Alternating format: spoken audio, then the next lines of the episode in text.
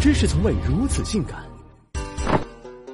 俗话说，人没有礼仪和咸鱼有什么分别？人际交往讲究以礼相待，两国之间更强调礼尚往来，表现之一就是国礼。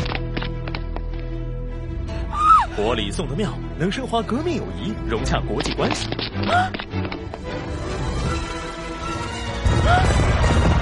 礼送得糟，就让人逆之尴尬，造成误会。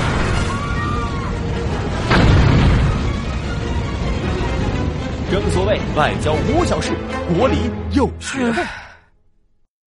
我们被国礼圈粉，要算到新中国诞生。那时为了寻求老大哥支持，我们打造了一份豪华的国礼，从牙雕花瓶、西湖龙井到丝织肖像、陶瓷茶具，无所不包。最气的还有五千斤萝卜大葱，这在老大哥那儿可是稀罕货。大概是被我们的朴实打动，老大哥迅速牵手我国，达成互助协议。早期我们在国礼上缺少经验，后来才摸索出基本套路。先由外交部礼宾司根据时间、地点、人物、事件商讨国礼方向，后上报领导批示，再。再找专人定制或全国招标，必要时微服私访淘货，最后确认交换国礼时的细节。有时国礼对象还包括元首配偶，就连贴身翻译也要雨露均沾。总之，具体问题具体分析。由此，国礼也就分成了几大派别。第一种。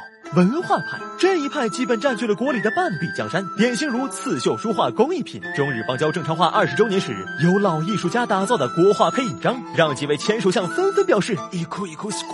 不过，不是所有国家都和岛国一样通晓中国风，文化牌不能一招鲜，否则容易成就又一个奥观海。第二种国宝派，作为动物界的萌宠一哥，国宝熊猫自带国礼天赋。一九七二年中美建交，熊猫作为友好大使进驻华盛顿动物园，开关首月参观者就达百余万，熊猫外交迅速走红。之后多个国家相继获赠国宝，以至于截至一九八二年，我国共送出二十四只熊猫。后来虽由馈赠改为长期租借，熊猫外交依然广受追捧，吸粉无数。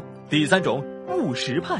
典型如衬衫、书包、缝纫机、手表、电视、护肤品，他们通常被赠予一些水深火热的劳动人民。除了满足物质需求，还兼顾精神文明建设。某年，习大大将《老有所依》《失恋三十三天》等国产片赠予阿根廷，想必是让他们曲线救国，解决养老和光棍难题。而给坦桑尼亚的则是媳妇儿的美好时代，可能他们那儿也有婆媳矛盾。第四种实力派。转眼进入二十一世纪，科技提升带动产业升级，使得国礼与时俱进，走起了技术流路线。李克强总理二零一三年出访东欧、泰国，以及卡梅伦来华访问，送的都是高铁模型。不言而喻，这是向世界秀了一把核心科技。如今，就连国产汽车也加入国礼阵营。今年。全国人大常委领导访问白俄罗斯，并带上民族品牌吉利旗下的博瑞轿车作为国礼。它的水滴涟漪回纹前格栅设计，搭配整车溜背式流线造型，兼具了中国古典元素与现代科技，堪称东半球最具逼格的国礼。其实，早在两年前，吉利博瑞就是外事礼宾专用车，还出口沙特、古巴、俄罗斯等多个国家，代表着国内汽车界的最高水平。上市至今，